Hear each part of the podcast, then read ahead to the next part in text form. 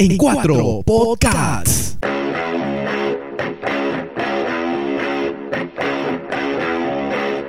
Episodio 20.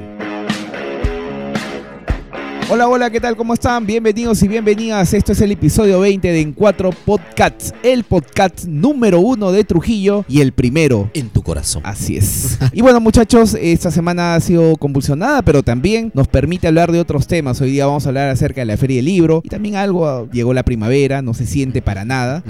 Este, seguimos, en, nublado, sigue nublado. Sigue nublado. ¿Qué tal? ¿Cómo están? Estamos junto a Vicente Gastaño y, y Paul Acevedo. ¿Qué tal, Miguel? ¿Qué tal, Vicente? ¿Qué tal, gente? Llegó la primavera. No ha llegado con fuerza, no se siente el florecer de las áreas verdes, pero este... Paciencia, paciencia, Tocayo. Pero bueno, sí, ya pronto llegará. Pero se han desarrollado algunas actividades tradicionales, ¿no? Sí. Y no hemos podido conversarlo porque la coyuntura política nos ha absorbido. Sí, sí, la coyuntura, como bien lo señalas, nos tiene como que muy al pendiente. Pero es cierto, hay algo tradicional en nuestra ciudad como es el corso primaveral, los días domingos. Y más allá del corso, todo lo que esto ocasiona, genera, ese detrás del corso que muchas veces no se dice. Y el día de hoy, para hablar de estos temas, como siempre ya se, está haciendo algo habitual en el programa, tener un invitado. Exacto. Pues bien, el día ¿Quién tenemos hoy? El día de hoy tenemos a un comunicador social reconocido en nuestra ciudad, mi compañero de estudios en la universidad. Hace que promoción, 25 años. no sea malo. Es la primera, ¿no? La primera promoción de Ciencias de la Comunicación de la Universidad Nacional de Trujillo. Ernesto Ernesto Ortiz. ¿Cómo estás? Bienvenido. Ah, Vicente, para mí es un gusto estar acá. Estoy muy contento de estar compartiendo con ustedes y para lo que ordenen. Ah, así es. Ernesto, un, par de cajas, por favor. Cuéntanos, ¿cuál ha sido tu experiencia de pequeño porque obviamente. Lo, que pasa es que Ernesto nunca, él religiosamente, todos los años, asiste al corso primaveral. E, e, es, un corso lovers. Sí, sí, sí, sí, sí. Entonces yo creo que él puede darnos alcances de. En cambio, yo soy el Grinch lover. El Grinch este de los corsos. Yo la verdad detesto el corso. No, no, pues sí, no, Ernesto siempre va por él, por la familia, por los niños, ¿verdad, Ernesto? Así es, por mi hija le encanta el corso y siempre nos vamos. Y, cuéntanos, eh, ¿cómo has visto el corso primaveral este año? ¿Qué novedades ha tenido? ¿Cómo lo ves en relación a otros años? Mira, este, siempre empezar por lo, por, lo positivo, ¿no? Muy bien. Hay que, siempre hay que ser optimistas, ¿no? Muy bien. No eh, ganó en Trafes este año. Eh, eh, una de las cosas interesantes del curso este año ha sido la participación de muchas provincias, ¿no? Por ejemplo, ha estado Virú, ha estado Casagrande, He estado este, Otusco y he ah, estado Cajamarca, inclusive fuera. ¿Cajamarca? Sí, ha venido gente Bueno, acuérdense que Cajamarca perteneció a Trujillo. Trujillo era mucho más grande. ¿En serio? Sí, claro. Ah, eh, estamos hablando yo soy de. el antiguo y eso no lo sabía. No, no, te estamos. Yo no te estoy hablando de hace 10 o 100 años. Eh, te, hablo de como territorio Trujillo abarcaba hasta Cajamarca. Ah, ya, muy bien. Bueno, usted... sí, es más, eh, tengo entendido que ese plato emblemático de nuestra gastronomía, el chambar, tiene su origen en Cajamarca. No es un oh, plato de acá mismo, sino que vino de allá. hoy, hoy comí un rico chambar en Moche. Mm, buenazo. ¿ah? No vamos a decir con quién tampoco, porque si no. la familia. así es, la familia. Así que está muy colorido el, el corso. Eh, eh, otra cosa que la novedad de este año ha sido que se ha reducido el recorrido, ¿no? Ha sido hasta el óvalo largo. Más corto. Sí, mucho más corto, porque antes llegaba hasta el óvalo. ¿Y, por qué? ¿Se sabe por qué? ¿Cuál ha sido el motivo de, de, este Supongo que es el tema del cansancio de, de, los que participan, ¿no? Antes llegaba hasta el óvalo grau. Así que eso era un recorrido bastante grande. Y yo y cuando yo era niño, uh, yo he visto ese corso hasta el complejo Chicago, ¿ah? Por si acaso. Desfilaban los dinosaurios, los dinosaurios de Pero, pero entonces, eh, ¿no tendrá esto que ver también con la menor asistencia de público año tras año? ¿Cuál es su percepción? Yo creo que se ha un poco la magia también, ¿no? Bueno. si tú eres el Grinch, tú no has visto la magia nunca. sí, pero yo creo que el tema ha sido por el que es muy complicado para los niños, sobre todo, hacer un gran recorrido. Hay una convocatoria masiva de gente, digamos, la gente sí se anota para ver el curso en la misma cantidad. Sí, siempre, ¿no? Eh, creo que la mayor cantidad de gente viene de Cartavio, de Casa Grande, allá genera más expectativa. Es lo que, yo también siempre he pensado, casi Trujillo no es muy afecta el tema de corso, vienen más gente de afuera. Les cuento algo familiar, yo tengo tengo mis, mis tíos que viven en, en Kiruac, Ujú. ca- carretera Simbal, por, don, por el, el mirador, por allí.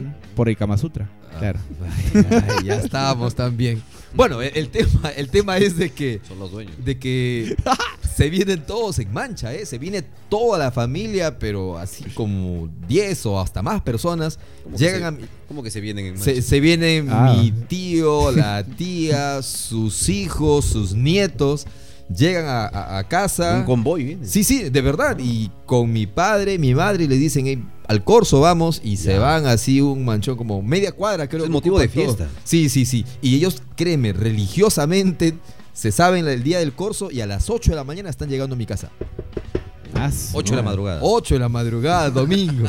Yo me despierto con toda la bullaza. Ah, chanfles, hoy día toca el corso. Yo la verdad, el tema de Corso, porque ir con la familia, llegar a un lugar, una zona, este, ver un, ¿no? Eh, pelearte, porque es la clásica, pelearte para, para encontrar un lugar donde puedas mirar el Corso o pagar tus cinco soles, que creo que te cuesta una silla, y estar horas este, ahí sentado. Esa es la parte que, más o menos no gusta, pero ¿cuál es el encanto, Ernesto? A Bueno, ver, ese es un tema subjetivo, ¿no? En- en mi caso, mm, me encanta el colorido, las danzas. hay Lo- Las guaripoleras. las guaripoleras también, Bien. aunque este año me está un poquito subida de peso la guaripolera. Uy, ah, uy, A lo, a lo, noten, a lo- a lo Michelle Seufer. a los organizadores una crítica, Ajá. menos papita al caldo para las guaripoleras. Sí, o elijan. No todas, algunas. Oye, pero a veces vienen reinas que no son tan guapas, ¿ah? Perdón con el Es que bueno, no, no las eligen tampoco porque sean muy guapas, sino que bueno, es la, la chica que Representa representa, un un país, del Club de. Leones. Al Club de Sí, Leones. sí, sí. Claro, no es, no es una Miss.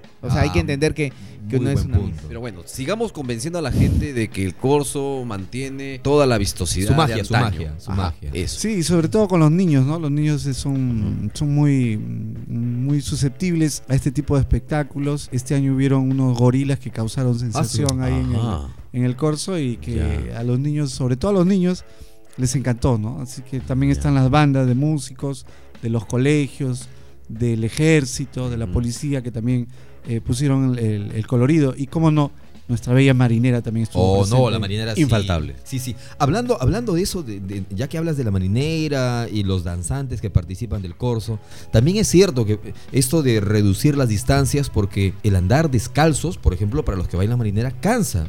Yo he- tengo muchos amigos que están en el tema esto de las danzas y me cuentan, me dicen, no, no sabes, es horrible, ya uno quiere descansar, pero tiene que ir a estar esforzándose, luchando, O, manteniendo o la los mismos, o los mismos músicos cargando los instrumentos. Claro, no, claro. Debe ser bastante Eh, complicado. Fácil, fácil es decirlo acá en el micrófono, pero No, mi hermano, anda por allí y, y camina esas cuadras. ¿no? media cuadra aguantas cargando el trombón. 50, sí, no, es, es- es que el corso, bueno, en las personas que genera expectativa, hay muchas otras personas que aprovechan para hacer negocio de esto. Y el día anterior están lotizando. Sí, marcándolo con tiza. Sí, y ponen su apellido. Ah, Y, su y- apellido. su apellido Sí, ponen, claro. bueno, o su chapa, ¿no? Y, ya. y llevan Bueno, sus sillas. El llevan chamo, el chamo le El ponen. chamo ahora. Son intangibles ya. E- Es algo así. Y están desde las 8 o 7 de la noche el día anterior, allí duermen, ponen su carpa. Su carpa, ¿no? Todo. Y, y al día siguiente la venden. ¿Cuánto Hacen su agosto, negocio? hacen su agosto. ¿Cuánto Sí, cuesta ¿no? eso, Ernesto? Cada silla en el lugar donde yo estaba, que era en, en, en el óvalo largo, estaba a 5 soles. ¿no? Ojo, en el óvalo largo. O, o sea, empezando por aquí a la altura de, de la UNT, de, De la Avenida España bombero, por los lo bombero. bomberos. Cuesta más ahí. 10 cuesta más. soles, 10 15 soles. soles. por- O sea, te agarras 20 metros, ya tienes como mil soles. Mm. Oye, nosotros llevamos acá como medio año y no hemos visto una, una moneda de 5 Mil soles en una noche. Aso. No está mala, con razón ahí el chamo, toda esa gente, el Brian, toda esa gente, ¿no? Esta conversación debimos tenerla antes con Ernesto y, y esa es oportunidad de un buen, buen, un buen Sí, negocio. Buen dato, buen dato. y una de las cosas que no me gustaron del, del corso fue la gran cantidad de ambulantes, ¿no? Una cantidad, es de siempre, ¿no? Sí, pero esta vez ha sido excesivo, ¿no? Y no es que, que tenga algo en contra de los ambulantes, pero creo que debería normarse porque generan mucha basura. Ordenarse, ¿no? O ordenarse, tener ahí un grupo de ellos, pero había una que, que molestaba a cada rato que estén pasando los ambulantes vendiendo todo lo que te puedas imaginar. y- y no te dejan ver con tranquilidad no el te dejan corso, ver están con- que sí, están que pasan delante de ti una y otra vez este así que deberían este tomar en cuenta ese tema para para limitar no que no sea ilimitado el tema de la ambulancia O mejor, cosa- o mejor véanlo por televisión. ¿Qué otra por cosa? televisión. ¿Qué, otra, cosa, sí. ¿Qué otra cosa es desagradable, por ejemplo, en el corso? O que de pronto tú crees que los organizadores deberían Aparte de las guaripoleas gorditas que no podían hacer su, Ah, su bueno, show. por la, por la zona donde estuve yo, eh, bueno, a veces creo que no se puede evitar, ¿no? Habían caballos y los caballos tienen que hacer sus necesidades. Oh, Claro. y venía luego la guaripolera y sino que el, el olor es este, Ah, fuerte, fuerte del, del- del ya. excremento del caballo, ¿no? Es bastante Y- y- fuerte. Pero yo particularmente, por ejemplo, no soy muy afecto al corso.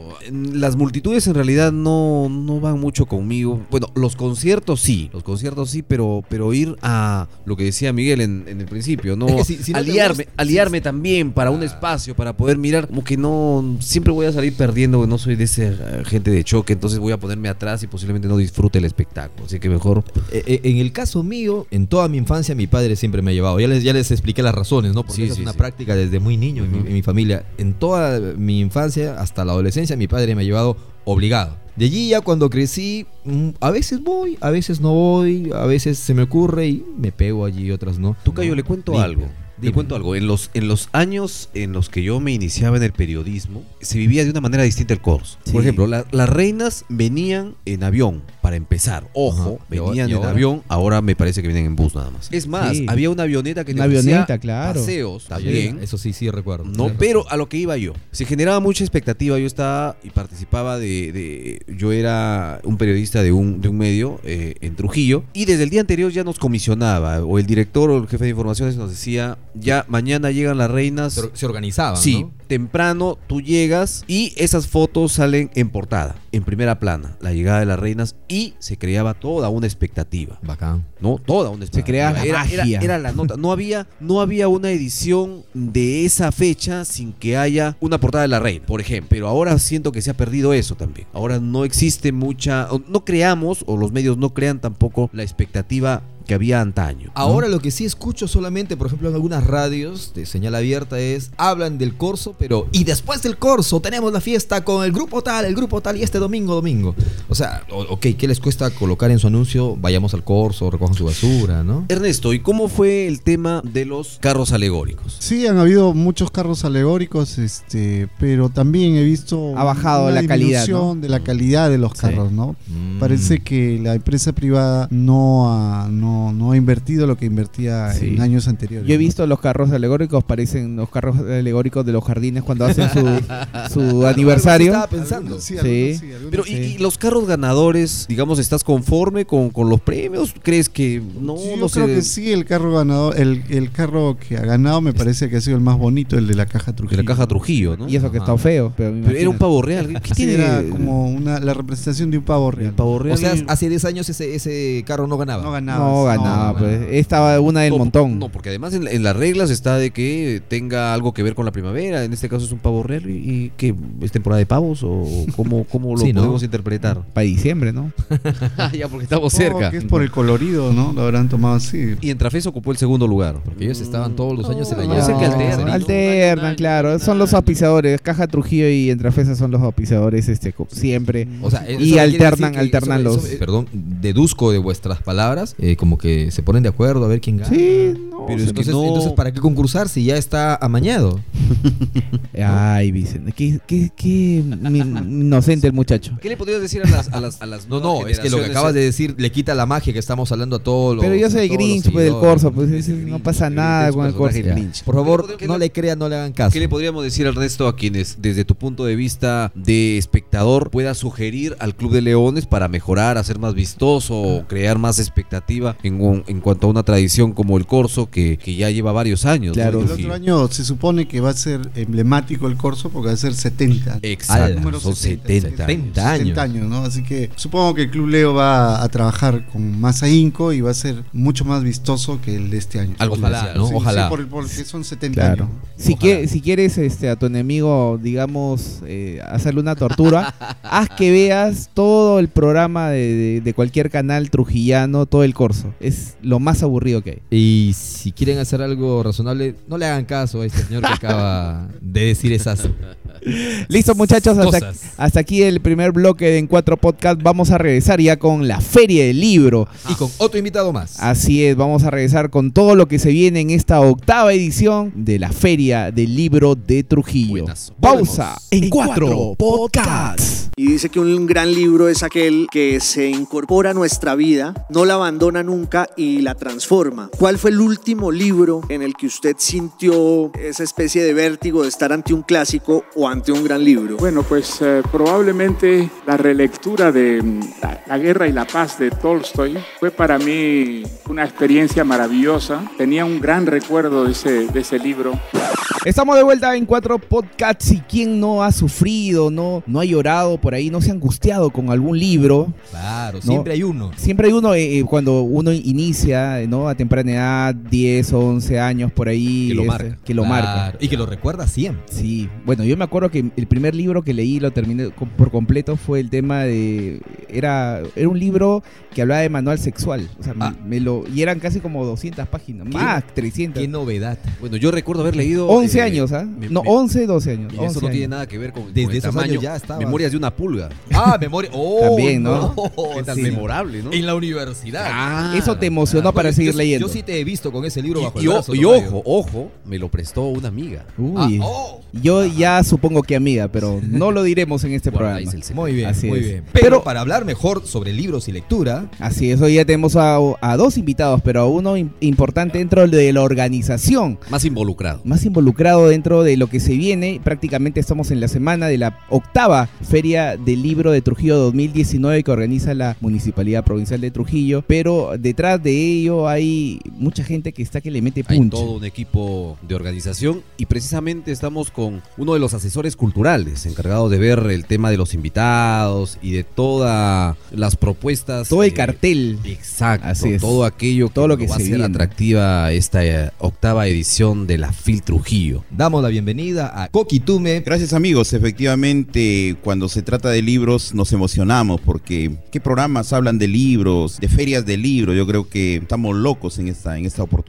Una especie de Y- raza en extinción. Así es, pero nosotros felices pues, por hablar de, de una de las pasiones que tenemos. Y efectivamente el viernes se inaugura la octava feria del libro de Trujillo y esperamos pues que sea una fiesta como siempre lo ha sido, una fiesta para el reencuentro de los amigos, ir a ver las novedades en cuanto a publicaciones, para conversar con los escritores, pero también para eh, demostrarle a la ciudad de que no todo es fierro y cemento, también es Ah, cultura y eso es lo más importante creo. Viernes 4 de octubre. Y la pregunta clásica es, ¿cuáles son las novedades para esta edición de la Feria del Libro? Bueno, eh, debo, debo ser este, mm, sincero en confesar que lamentablemente hemos llegado muy tarde a la organización de la feria, teniendo en cuenta pues que lo organiza la municipalidad y esto siendo una nueva gestión, un nuevo alcalde, eh, nuevos funcionarios, entonces han tenido ese problema de haber empezado ya este tarde el, el tema de la organización. Sin embargo, vienen eh, importantes voces, no solo de literatura, sino también del periodismo, de la cultura en general, que vienen a sumarse a esta fiesta. Una de las voces, por ejemplo, importantísimas es el, el francés Roland Forges, un peruanista que ha hecho muchos estudios sobre el Perú y que viene a rendirle un justo homenaje a don Ricardo Palma, porque, dígase de paso, la feria lleva el nombre de don Ricardo Eh, Palma. eh, Eso es lo que iba a precisar, ¿no? Se cumple o se recuerda eh, los 100 años del, del fallecimiento de, de Ricardo Palma. En el colegio nos enseñaron el, el-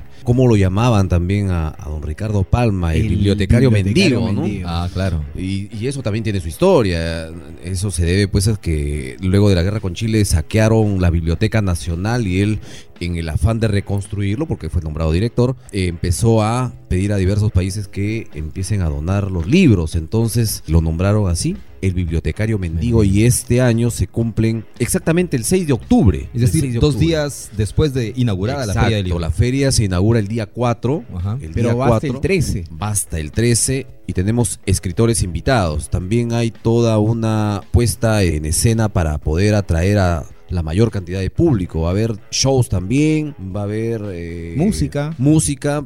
Cuéntanos un poco, ¿qué, es lo que nos trae esta feria? Sí, efectivamente. eh, bueno, aparte de las presentaciones de libros, los conversatorios en torno a la literatura, porque vienen eh, sobre todo eh, una de las novedades de la feria es que esta vez se integran importantes escritores que vienen desde las regiones, porque siempre se ha creído pues que la literatura lo hace Lima, ¿no? Pues y nosotros hemos creído que no, que en Ica, que en Puno, que en Cusco, que en Piura hay importantes escritores a los que no se les da estos espacios internacionales de gran envergadura para la cultura esta vez vienen este, escritores de las diferentes provincias. Entonces, este, efectivamente van a haber espectáculos para niños, cuentacuentos, teatro, origami, talleres de cuento, etcétera, pero también eh, espectáculos de para adultos de música criolla, de rock, eh, de música clásica, de folclore, etcétera. Eso significa pues que esta propuesta cultural es para todos los gustos, para todos los gustos. Imagínate que tenemos conversatorios entre periodistas,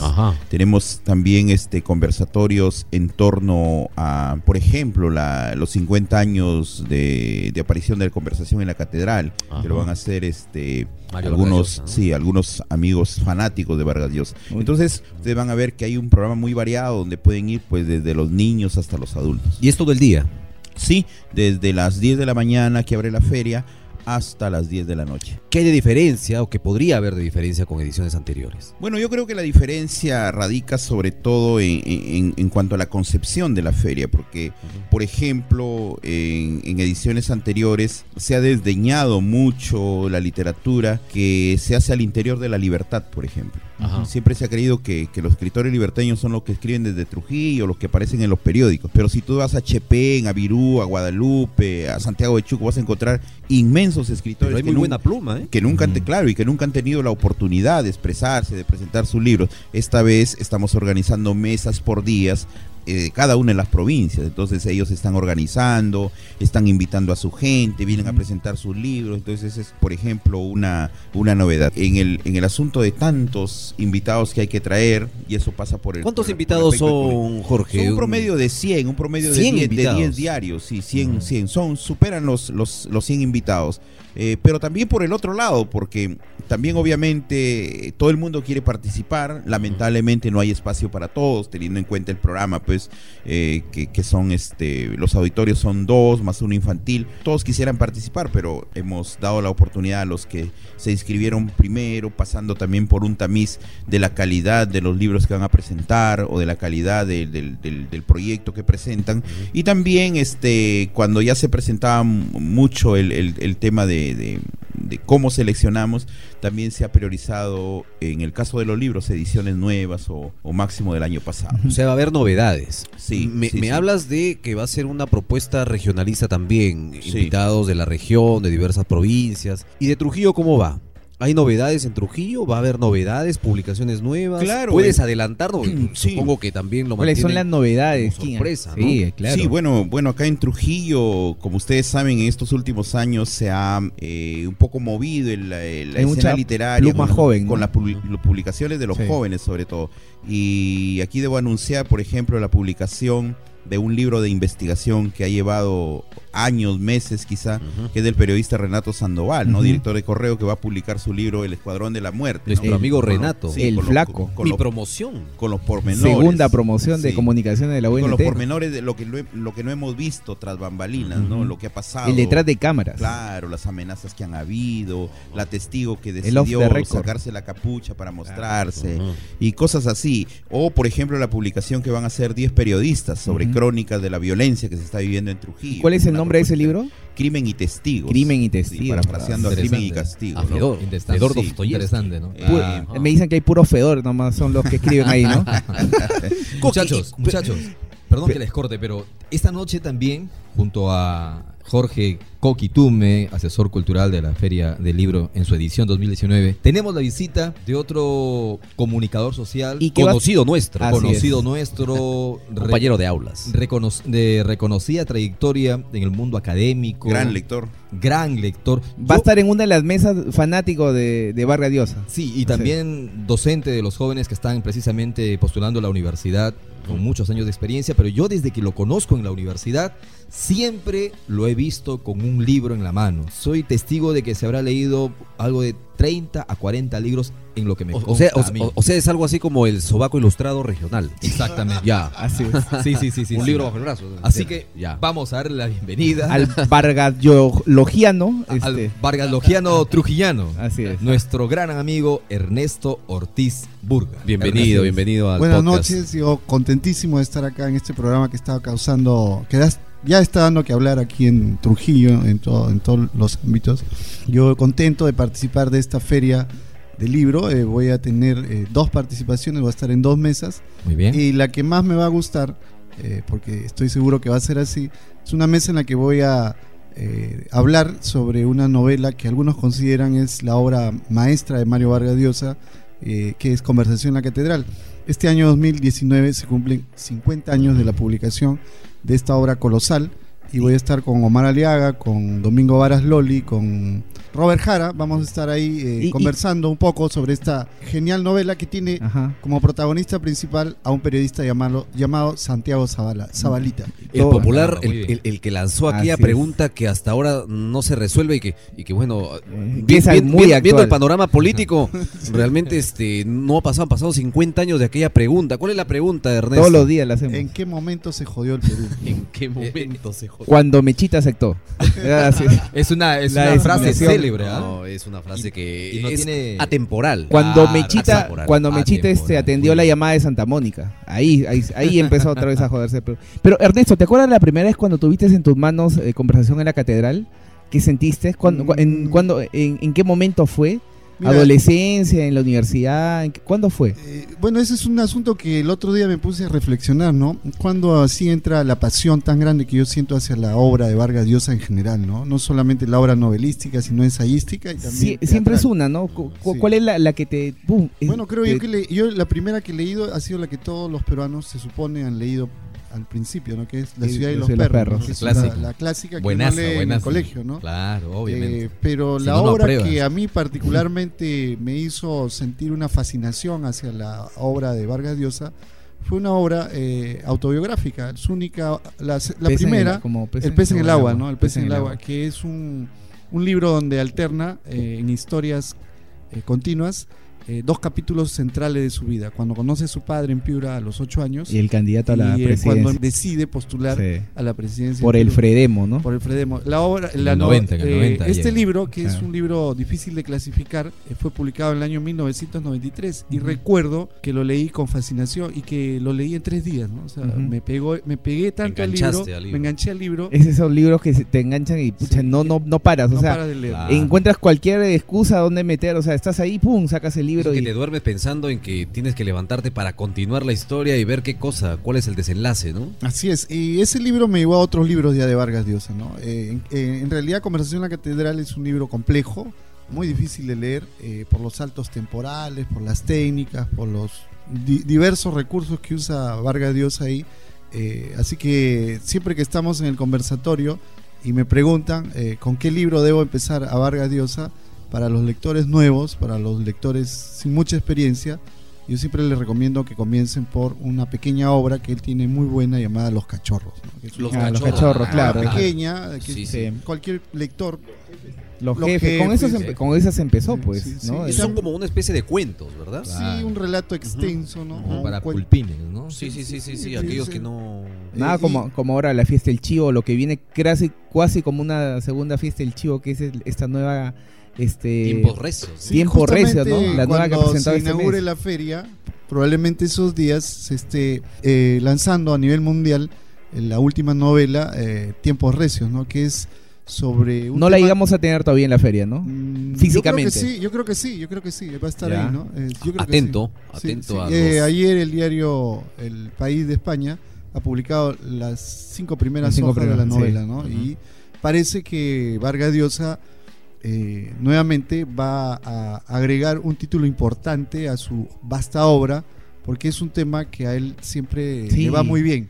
El La fiesta de- del chivo podría ser algo, algo La similar. dictadura Sí, centroamericana les... un poco, un ¿no? poco, Sí. un poco eh, el el- la segunda parte de esto, ¿no? Que es un tema el poder, la corrupción, que es un tema que él, la reconstrucción histórica es un tema que él trabaja muy bien a nivel El sueño del. Celta El sueño también. del Celta también Ajá. es una obra importante, ¿no? Así que con expectación es- vamos a vamos a comentar seguramente en la feria. el- Y Ernesto, el ¿te acuerdas cuál fue la prim- el primer libro que leíste de Chivolo? Sí, lo ¿Cuál recuerdo. mozalbete Lo recuerdo nítidamente. que ¿no? tenías al costado Libro, de tu no revista? revista. No, Eh, de libro tu revista sido- Z, Bravo, esa de ahí no. Eh, ha sido Julio Verne, ¿no? Eh, de Ah, pequeño claro. siempre en mi casa habían estos libros de Julio Verne de tapa verde, me acuerdo mucho. Ajá. Y este me gustaba mucho por las aventuras, la fantasía, así que eso han sido mis primeras lecturas. Oye, habla- hablando de los primeros libros, yo recuerdo eh, de Chivolo, este, mi padre llegaba con la revista Gente. Claro. Y la revista Gente sacaba algunas publicaciones y me acuerdo que semana a semana daba una entrega de Las Mil y Una Noches. Ah, caramba. Y Sí. todo. Yo recuerdo haber leído... Pasta mea granate con bordes Ajá, doradas, creo. Exacto. ¿no? Entonces, Sí. este, Claro, me enganché. Y desde ahí empieza el gusto también por, por la lectura. Pura lectura. Y, y Coqui, ¿tú te acuerdas cuál fue ese primer libro al cual eh, hojeaste? Lo que pasa es que yo tuve un buen maestro de primaria y este maestro, aparte del libro que pedía para las, para las diferentes materias, pedía uno de lectura. Me acuerdo que lo sacaba Santillana. Y me acuerdo de los libros Amanecer, Colibrí, Picaflor, Cortaviento, que eran hermosísimos. Y Jorge, Jorge, Jorge, ¿y dónde se puede conseguir esos libros? Yo recuerdo haberlos tenido en primaria, Sí, sí. pero ya no los, lo- los perdí y los he rastreado a través del internet y no, está, no están. Mira, te cuento que yo los perdí también y hace unos tres o cuatro años iba caminando por Sinchirroca, donde venden los libros Uy, usados, y estaban toditos. Suelo. Los compré dos de cada, de cada ejemplar, No. dos ejemplares de cada uno y se los regalé a mis hijos. Ah. Sí, porque con esos libros yo me hice lector. Pues. Uno era de pasta guinda o rosada Sí, y el otro es. de pasta celeste o Sí. turquesa, ¿puede ser? Así, Más turquesa, viejo. Hermosos libros. No, y al final traían una historia muy extensa, que era la más extensa, y era un relato fascinante. Yo, yo sí me acuerdo, le he rastreado. Por ejemplo, y- el abuelo que voló al cielo, ¿no? Exacto. Sí, la camisa, la camisa del hombre Sí, feliz. sí, ¿Puede ser? bien. La camisa del hombre feliz. ¿no? La camisa del hombre Claro. feliz. Sí. Los millennials no, no están entendiendo absolutamente nada ahorita, pero... No, pues es que pero ahora, el libro... ahora eh, paran pegados a la pero TV, Coqui, pues, el libro que tú dijiste, pucha, terminé este libro, o sea, lo terminé y, y me- No, y te, y te fascinó. Claro, lo que pasa es que yo este ahí tuve pues una, una infancia feliz con esos libros y ya cuando me meto a, a le- a leer una historia larga fue justamente Cholito tras las huellas de Lucero, que en ese Mm. tiempo se llamaba tras las huellas de Lucero nada más. Y eh, tenía una frustración porque ese libro quedaba trunco y la tarea era imaginar cómo terminaba. Entonces obviamente cada quien ponía cómo terminaba. Eh, el maestro nos, nos hizo escribir cómo terminaba. Y este ya después tuve la oportunidad de leer el libro completo y obviamente no había acertado en el, en el final, pero ahora eh, tengo el orgullo de, de- de ser amigo del autor que es Oscar Colchado, una luminaria en la literatura Ah, claro, peruana. claro, ¿no? claro. Entonces, ese es el libro que más recuerdo, tras las huellas de Lucero, ¿no? aunque incompleto. Y luego también una, un libro en historieta que hizo Juan Acevedo y que mi padre me regaló sobre el nacimiento de Tupac Amaru, hermosísimo en historieta. Esos son los libros que yo recuerdo con, con, con cariño. Y, y un libro que uno empieza a leer y dice, este es una basura. O sea, o sea que... El libro que causa desilusión. Sí, el libro que dice... y, y que puede tener pasta bonita y que incluso puede ser promovido por- Claro. por, el colegio. No, a veces dices, oye, qué bacán, pero... No, no, no, no lo, tú- el que tú dices, no lo te- este libro no, no lo he terminado No, de leer. Lo que pasa es que Borges tiene una explicación muy clara sobre el tema. Él, él, por ejemplo, dice, no hay que imponerle o no hay que imponerse la lectura obligada Ah, de claro. ciertos libros, por más que sean unos clásicos. No. La lectura es un Mm. placer y debe disfrutarse. Fluye. Claro, tú puedes leer lo que te plazca, lo que te nazca, pero no por el hecho de que sea algo memorable, un libro muy, muy famoso, tienes obligatoriamente que leerlo y de pronto no te engancha. Pero ¿cuál, Claro, por ejemplo, a ti te decepcionó? La verdad. Que tú dices, pucha, oye, mm", y, y ni, ni lo acabaste. Chernobyl. No, no, no, Cher- Chernobyl me lo regaló usted por mi cumpleaños. Y así fue. Voces, voces de Voces de Chernobyl, de, Chernobyl. de- de la ganadora este eh, del premio Nobel. eh, Muy Ajá. bueno. muy- luego vi la serie y, y- y Mejor veo, y- veo, y veo Por que, que sí, pero el libro es mucho mejor. Claro. No La imaginación es, es amplia, fluye. Pues, ¿no? No recuerdo un libro, la Biblia posiblemente me, me he decepcionado. ¿Tú, a, mí me, a mí me decepcionó, no, no por el por el tema, sino porque me lo dieron muy, muy pequeño. Que por el Mm. nombre que era la casa de cartón. Entonces todo el mundo pensaba que era. Ah, un- Martín Ah, Adán. Martín Algún Adán.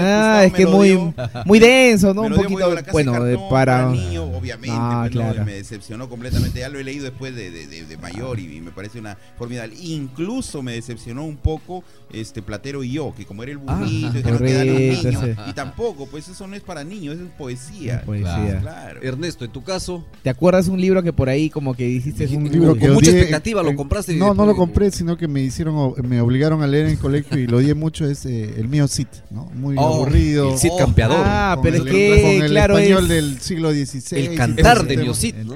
Eso te lo-. Eso te lo hacen leer en segundo o tercer Sí, año, sí, sí, recuerdo. Y eso espantó a la gente de, la, de los libros, Tercer año, ¿no? Yo creo que el libro debe, debe, debe en sus primeras líneas cogerte la solapa y tenerte ahí, ahí, boom. tenerte Te- te- ahí te- este, hasta el final. ¿no? Sí, sí, este, el libro debe, debe eh, gustarte, ¿no? Por eso yo también comparto con la, la idea de Paul, ¿no?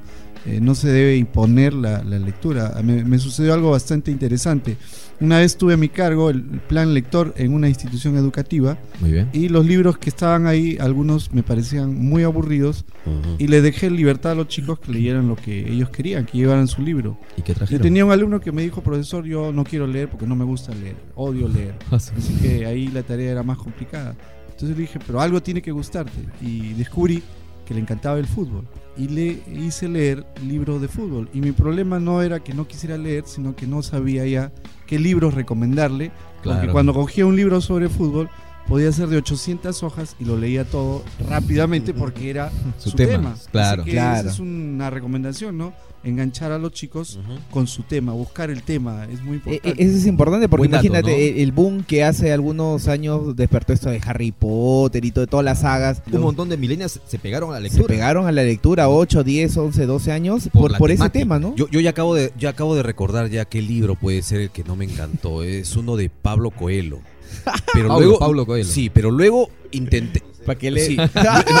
luego intenté, luego intenté buscar otro libro para ver si acaso no había sido ese libro. No, tampoco enganché, así que dije, no. Pablo Coelho es el Ricardo Arjona de, de la, de la literatura, claro. algo- algo, algo, algo, Así algo es. más o menos, más o menos como eso. ¿Qué le está faltando a esta generación para poder engancharse más con los libros? Entiendo que la tecnología avanza, existen otras formas, otras costumbres en las cuales eh, el joven puede hallar mayor divertimento, pero, pero ¿qué le falta? Yo creo que la tarea de los profesores ahora no es eh, quejarse de la tecnología, de que la computadora, el celular está alejando a los chicos de, de la lectura, sino que tienes que eh, adaptar la lectura a estos nuevos eh, eh, aparatos, ¿no? O sea, los chicos ya no van a leer en los libros que nosotros leíamos y tienes que encontrar la manera de cómo lean en el celular, cómo lean en la laptop. En el ebook. Porque de nada te sirve quejarte porque eso está para quedarse y no va a haber marcha atrás. Así que ese es otro reto de los educadores. Acomodarnos Eh, eh, a los sí, tiempos eh, Acomodarnos actuales. a los nuevos tiempos. Lo que dice Ernesto es muy cierto, porque yo particularmente veo que los chicos se leen un libro, pero, profe, en PDF. Profe, lo tiene el libro en PDF y, y se lo leen, ¿ah? En cambio no tienen esa costumbre de agarrar el papel, el libro. El olor, el olor. Sí, a mí particularmente, mm, yo siento o lo siento que lo asimilo con mayor facilidad leyéndolo en un papel. Pero ellos no, ellos en el pequeño celular. El olor, an- el olor antiguo de un libro, de un libro antiguo, ese olorcito es... es, Eso es, tiene su eh, explicación también, ¿ah? sí, tiene, también. tiene su explicación. Es rico en- ese, en- ese en- olorcito. en- yo recuerdo que la- papel nuevo. yo tenía un, Ah, un, un, este dos tres libros de Edgar Allan Poe que eran antiguos, bien viejos, ¿ya? y este y él tenía un olor así característico. Obviamente ese olorcito ya me despertaba todo el, el- el mundo de Edgar Allan Poe, o sea, todo todo Te, es- te motivaba, te motivaba. Sí, claro. Pero el- el leer un libro, un libro físicamente, ya me parece en estos tiempos un acto casi casi romántico, eh, casi casi revolucionario de estos tiempos de modernidad. Casi de casi como leer un diario en papel. Eso es otro tema, ¿no? Eh, eh, eh, participamos o promovemos la feria del libro, pero a su vez, ¿en qué medida digerir la información, la literatura a través de un papel? Esa costumbre se está perdiendo. Eh, ¿Qué hacer al respecto? Y es que los libros tienen que mudarse a su versión digital. No, yo creo que es un mix, ¿ah? O sea, hay, hay momentos en que te va a provocar leerlo físicamente y hay otros que el tiempo no lo tienes y lo tienes en tu tablet o qué sé yo, lo puedes leer ahí. Y hay muchos libros que se venden en- por la internet. Sí, ¿No? es que es la tendencia, Claro. hay, hay tendencias. Es como nosotros estamos hablando ahorita en un podcast que muchos dicen que la radio está perdiendo totalmente ya su La- la fuerza. radio señal abierta tradicional. Sí, y los millennials se están enganchando más con los podcasts porque es algo que pueden elegir y, y- y escucharlo a la hora que sea. ¿Y cuál es la Sumamos mil años. entre todos? Chicos, ¿y cuál es su perspectiva en relación a esto, a la, a la tendencia a hacerse virtual cada vez de los libros? Yo- Koki, Yo creo que es una tendencia irrefrenable, pero como dice Miguel, hay que hacer un mix, ¿no? También eh, el libro creo que nunca va a desaparecer, el, fí- el físico, ¿no? El libro el- en físico no va a desaparecer. Yo más bien esto, soy contrario a la opinión de Ernesto. Yo creo que, que, que más bien el libro, el libro físico está más vivo que nunca. Recuerden, este, hay una, hay una estadística que en Estados Unidos ha retrocedido la venta de los, que los famosos este, Libros, ¿no? virtuales. Claro, sí, sí, sí, ha, ha retrocedido un poco y, y más bien están frenando la industria en ese sentido. Porque efectivamente es más entrañable tener un libro. un Ah, libro claro. tú lo llevas a cualquier lugar, no se le baja la batería, le- le- etcétera, ¿no? Entonces yo creo que sí, miren, cuando aparece la televisión todo el mundo este pronosticó la muerte del cine, ¿no? Y el cine está más vivo que nunca. Eso O, es cierto. o que cuando aparecen los ascensores iban a desaparecer las escaleras. Cosa, yo creo que, que si bien es cierto, va a tener Van pues, a un crecimiento, Sí. pero van a convivir. Sí. Y el libro físico va a convivir muchísimos años. Sobre todo, este, por ejemplo, hoy en día no, no se ha visto una nueva corriente que hay, lo que yo le llamo la gran cruzada por la lectura. Pero eh, yo les digo con optimismo que hay chicos de, en el caso de Trujillo, de Florencia de Del Porvenir, que están leyendo y están leyendo mucho. Hay clubes de lectura, hay profesores comprometidos con la lectura. Ustedes no se imaginan, están haciendo ferias de libro, están haciendo este eh, debates sobre el libro, están haciendo cafés literarios, imaginen los colegios. O sea, eso nos da una esperanza de que esto, esto va a continuar. Y para ello creo que son las ferias de libros. ¿no? Es- eso es cierto. Aquí en la urbanización La Noria, el otro día, el otro día me invitaron para participar de una ceremonia como presentador en una actividad llamada Libros Verdes, que es promovido por unos por unas chicas egresadas de la Mm, Universidad César ya, Vallejo. ya. Pero esta e- esta actividad ya tiene más de un año donde todos los vecinos de la urbanización La Noria los días domingos salen al parque, un Ah, parque de La. Noria, salen padres e hijos a leer. Qué buenas. Y espectacular, porque los niños en su hábitat, en su Claro. ambiente, entre las plantas, al aire libre, Como debe ser. leyendo. Genial, Un genial. ambiente libre. Algo importante recojo de, de lo que dijo Coqui y, y Ernesto, literatura de, de acuerdo a la edad de ellos. Es decir, los de tres añitos, un tipo de literatura, los que tienen ocho, Claro. otro tipo de, de textos. Y lo más importante es que todo lo consiguen por donaciones, por donaciones. Entonces, mira, interesante estas movidas que a veces no se saben, ¿no? No son, no son difundidas y que ayudan a Y se pueden replicar también. Ah, y se pueden A- a- replicar. Hace, hace poco, hace un par de semanas, leí en, en Hildebrand en sus 13 una crítica, o en todo caso una advertencia de Jerónimo Pimentel en cuanto a los libros y este repunte que han tenido en los últimos años con eh, Sí. actividades como la Feria Las del ferias, Libro, las ferias del a libro, nivel que han, nacional. que han empezado a eh, conseguir asistencias masivas hasta convertirse en eventos culturales mucho más trascendentes que, por ejemplo, hacían una comparación con, con Mistura, ¿no? Que tenían mucho mayor acogida a los libros. Y él advertía de que había algunas pretensiones de grabar los, los libros, imponerle el 18% en, Ah, en impuestos, ¿no? o sea, mal. Entonces él un poco hacía la advertencia de cuáles serían las intenciones detrás de, de esto, ¿no? Que viene mm, del Ministerio de, de Economía y en realidad del gobierno. ¿no? no sé qué opinión tienes, Coqui, al respecto. ¿Lo viste el artículo? ¿Leíste? ¿Te Claro, contaron bueno, algo? El, el- el Estado retrocedió y se le ha dado, este, se ha ampliado el, Ajá. el tema de las exoneraciones tributarias por tres años. Sin embargo, creo que, que- que por ahí no va el, mucho el problema. Obviamente las, las, las, las grandes preocupadas son las transnacionales. Y Jerónimo Pimentel es representante de. Penguin, ¿no?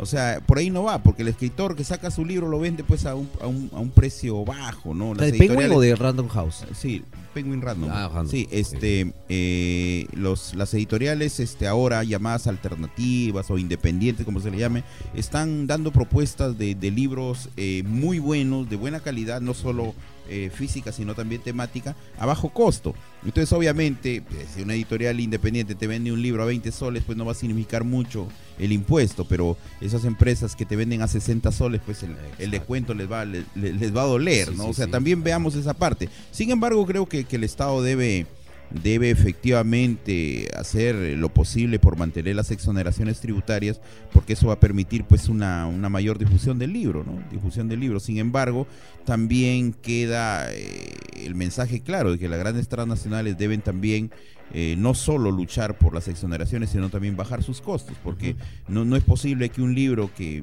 que Sí, en su producción y todo te cueste eh, la unidad, ya pongámosle en el peor de los casos 20 soles, te lo vendan pues a 70 soles. No es posible, no, no es posible. Y, y en esta cruzada eh, por la cultura, eh, ¿cómo va el apoyo de la inversión privada, Ernesto, Jorge? ¿Cómo, cómo has visto? No sé, eh, eh, por ejemplo, en, en la feria del libro, ¿hay, hay participación de eh, la empresa privada? Este, ¿Se están anotando? ¿Lo ves muy que todavía...? poco, muy poco. No, no, este, todavía la empresa privada no entiende que, que el asunto de la cultura va a revertir en una mejor sociedad y por lo tanto ellos van a convivir en una sociedad más preparada y que va a permitir este un, un mayor este aprecio o valoración por sus empresas. No, no lo entienden así. Es más, las, municipalidades, algunas, hacen su feria de libro porque obviamente no les queda otra, pero por ello lo eliminaran. Y hay otras que simplemente no les interesa, porque dicen, no, pues eh, hacer una feria de libro me cuesta, por decir, 100 mil soles, eh, traerlo a Armonía 10 me cuesta 15 mil, mejor hago bailar a la gente, le doy sus 100 cajas de cerveza y me sale más barato y mantengo la, la gente contenta. O sea, todavía no hay, no hay una visión por ese, por ese lado. Yo creo que la empresa privada tiene que comprometerse, porque en esto de construir eh, una ciudad, de construir un mejor país, debemos estar comprometidos todos, sobre todo la empresa privada. Nos quejamos tanto de los consumidores, las empresas privadas se, se- se quejan tanto de los consumidores, de la falta de cultura, pero ellos no, no aportan nada a conseguir un mejor estándares de calidad de vida, de cultura. Sí, pues esa es una realidad latente permanentemente en nuestra sociedad, ¿no? Donde lo que no da réditos, votos en este caso, pues... Votos, no, votos. No, no, no provoca promover, ¿no? En este caso por las autoridades políticas. Ernesto, algo Vicente, eh, quería comentar algo, ¿no? Algo que, que creo que es urgente para la ciudad de Trujillo, para nuestra querida ciudad. Ajá. Por ejemplo, no tenemos un espacio cultural y la Feria del Libro esta vez se va a hacer en la Plaza de Armas, pero eso no es el mejor lugar para hacer la Feria del Libro. Ah, Así claro. que no tenemos un lugar especial para una ciudad como la nuestra, de tanta tradición, de tanta importancia, y creo que ese es un tema pendiente, por ejemplo. Claro, debería designarse un lugar, un punto estratégico donde puedan acceder todas las personas. No solamente ¿no? ferias libros, sino hacer una serie de actividades culturales, Pero cosa que tienen tenemos otras ahí en el gobierno regional Proin, ¿no? Al frente, que está ahí en la muralla, en la Avenida España, y, y ese terreno grande. Ah, claro, se podría utilizar. don- que, están, que lo utilizan como cochera, que Sí, venía cochera. Lampar y todo eso, o sea, el mismo Club Libertad. El Club Libertad. Ah, de veras, ¿no? punto, ¿no? Muy Claro. buen punto, el Club Libertad. Ahí está al servicio de, de- de una familia, me parece. ¿Sigue al servicio de esa familia? Está Sí. en una pugna legal, ¿no? Parece Mm, que... No se resuelve. Bueno, pero ahora la Feria del Libro eh, siempre trae algunos expositores, gente que viene a presentar sus libros y siempre tenemos esa expectativa. ¿Y ahora quién viene? ¿Quién son las personas visibles?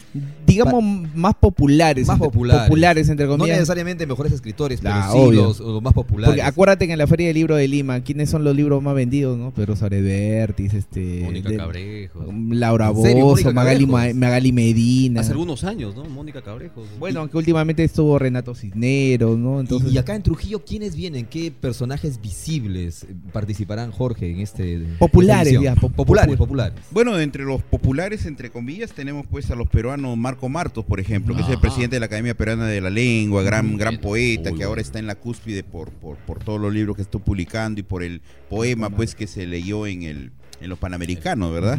Eh, también tenemos a Ricardo González Vigil, que es posiblemente el crítico más difundido, eh, más este, liberteño. más, más apreciado. Luego tenemos a Julián Pérez, que es el premio Copé de novela. Bueno, Julián Pérez se ha ganado grandes premios, ¿no? Ah, grandes premios nacionales, ¿no? El mismo Eduardo González Viaña, que sabemos le acaban de otorgar un premio en Estados Unidos como el narrador del Bicentenario, ¿no? Cromwell Jara, que posiblemente sea el mejor cuentista que tiene el Perú. Eh, Que también hace poco tenemos- fue distinguido también, ¿no? Ah, sí, con el premio que hace la literatura Exacto. peruana. El gran Eloy Jauri, gran Eloy borracho, pero mejor amigo, ¿no?